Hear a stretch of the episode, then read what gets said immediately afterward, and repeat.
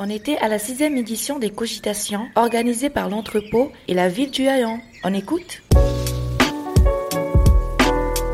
Sophia, comme on le disait, vous êtes humoriste mais aussi comédienne, chroniqueuse radio et animatrice télé. Par quoi avez-vous commencé votre carrière? Alors j'ai commencé ma carrière à la télé, mais en réalité c'est la radio qui m'attirait. J'avais téléphoné à Arthur à l'époque, il y avait une émission sur Europe 2, et pour le contacter j'avais pris mon bottin, puisqu'à l'époque nous n'avions pas internet madame, et j'avais contacté les équipes d'Arthur pour intégrer son émission de radio. Son émission de radio ça s'arrêtait, donc il m'a proposé, gentiment, d'intégrer une émission de télé. J'ai eu un bol monstrueux. Trois raisons qui vous ont poussé à monter sur scène et écrire euh, votre euh, spectacle. La première raison qui m'a poussé à monter sur scène, c'est une euh, entorse à la cheville parce que je faisais du sport. J'étais sportive. Oui, oui, ne riez pas. J'étais sportive. Je faisais du sport. Je faisais du volleyball en compétition et j'ai été blessée donc j'ai dû arrêter le volet et c'est mon prof de PS qui m'a dit que je ne pouvais pas rester chez moi me morfondre. Donc il m'a euh, invité à venir jouer des matchs d'improvisation théâtrale. Donc j'ai commencé l'impro comme ça, un peu sur un malentendu. Je pensais pas du tout au théâtre. Moi, je, je voulais euh, être journaliste. Et j'ai commencé le théâtre donc à 16, 17 ans. Et c'est comme ça que je suis montée sur scène. Après, j'ai intégré la Ligue d'improvisation théâtrale, puis j'ai fait du théâtre classique, mais tout en étant convaincue qu'il s'agissait plus d'un loisir que d'une vocation, parce que ça n'en était pas une en réalité. Mais j'y ai pris goût. J'ai vraiment aimé beaucoup ça. Parallèlement, j'ai fait des études. Et puis, à un moment donné, je me suis dit que plutôt que d'avoir des regrets plus tard, il fallait que j'essaye. Et plutôt que d'attendre que mon téléphone sonne, il fallait que j'écrive un spectacle. On a écrit un spectacle avec mon mari. On écrit ensemble. On a écrit le premier spectacle et on a commencé. Je me suis produit. euh, Ça, tout ça, c'était en 2005. Depuis 2012, vous êtes chroniqueuse sur France Inter. Vous traitez de l'actualité avec humour. Pensez-vous qu'il est plus facile de passer des coups de gueule avec l'humour? Ouais, je crois que ça paraît un peu évident. Après, au départ, quand on rentre sur une matinale d'actu, moi j'étais politisée depuis toute petite. L'actualité m'a toujours intéressée puisque je voulais être journaliste, donc c'est vraiment quelque chose qui, qui comptait beaucoup pour moi. Et quand je suis arrivée sur la matinale, on se retrouve avec des invités, on a des politiques en face de nous, donc il faut vraiment qu'on soit en maîtrise des sujets. Et puis, on était dans une époque où c'était Nicolas Sarkozy, le président de la République. On avait quand même des tas de sujets de se mettre très en colère. Donc, euh, quelque part, c'était une position qui prêtait à pousser des coups de gueule. Mais c'était pas mon premier rôle, mais j'ai utilisé cette case-là. Et quand on a l'étiquette humoriste, on dit un peu des choses que d'autres ne se permettraient pas de dire.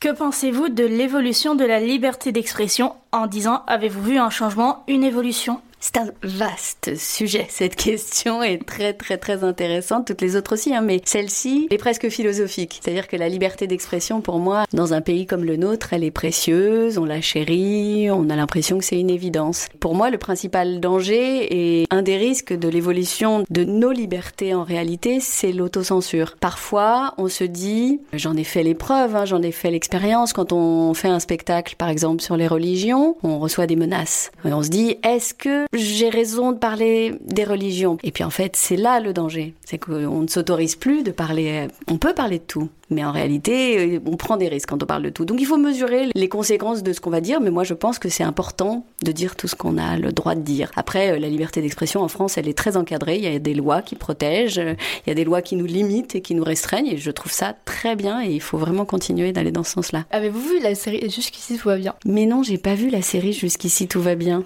Pourquoi? On avait posé une question sur euh, la place des femmes racisées dans le journalisme, tout ça, ça traite. Ah, alors moi déjà j'ai un vrai problème avec le terme racisé. C'est quelque chose qui me pose vraiment problème, mais c'est personnel. J'entends d'où ça vient et je sais pourquoi c'est utilisé. Le terme racisé me pose problème parce que je me suis jamais définie comme femme de couleur. J'ai jamais ressenti le besoin pour moi, je suis une femme. Point. Le vrai progrès ce sera quand on ne regardera pas la couleur des gens. Et mon combat antiraciste qui date de très très très très très longtemps, d'aussi loin que je me souvienne, n'a jamais été un combat pour une couleur ou pour une religion ou pour moi le véritable combat antiraciste il est universaliste. Et on ne peut pas commencer à segmenter le combat antiraciste, et encore une fois, c'est mon point de vue, pour défendre les causes qu'on veut défendre. Je pense qu'il faut faire très attention parce qu'il y a un risque de repli identitaire, il y a un risque d'assignation, c'est-à-dire que quand on va commencer à compter les gens, compter les couleurs, moi je pense qu'on va commencer à se mettre un peu en danger. Parfois les quotas sont nécessaires. Si on n'avait pas imposé de quotas à l'Assemblée nationale, il y aurait probablement pas autant de femmes aujourd'hui à l'Assemblée nationale. J'en suis consciente. Mais ça m'embête quand même qu'on en soit obligé de passer par les quotas. Mais du coup, qu'est-ce que tu penses de la représentation de la femme dans les médias?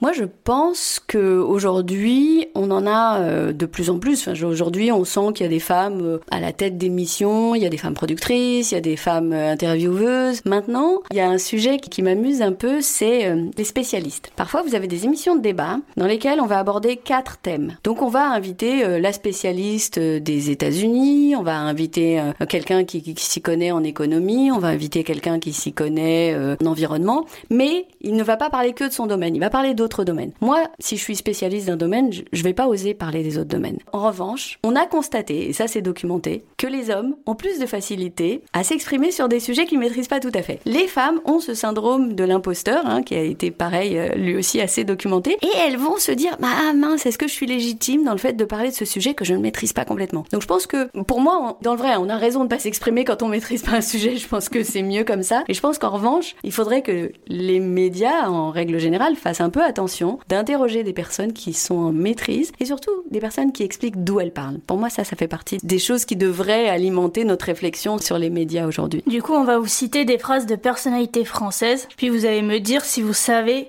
qui a tenu ces propos. Est-ce que cela vous va? Un quiz J'adore jouer, mais j'aime pas perdre attention. Alors la première, c'est Je pense que le rap est une sous-culture d'analphabète. Alain Finkielkraut? Non. Éric Zemmour? Oui. Oui.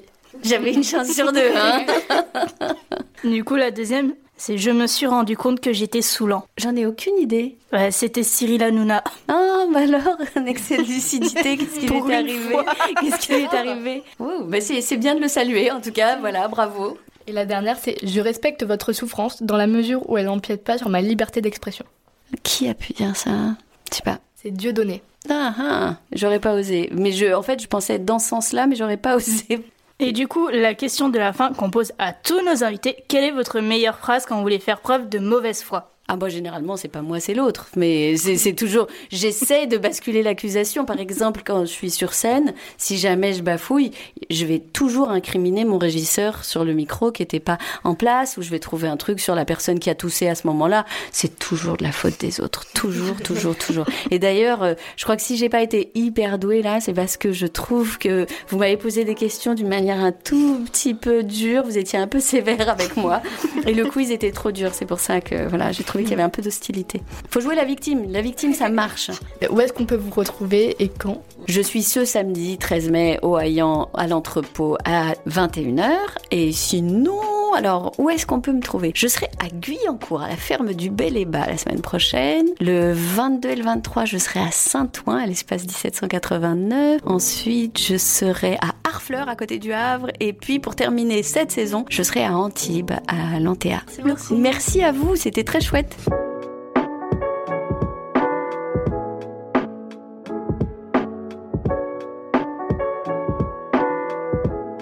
You Talk. You Talk. You talk.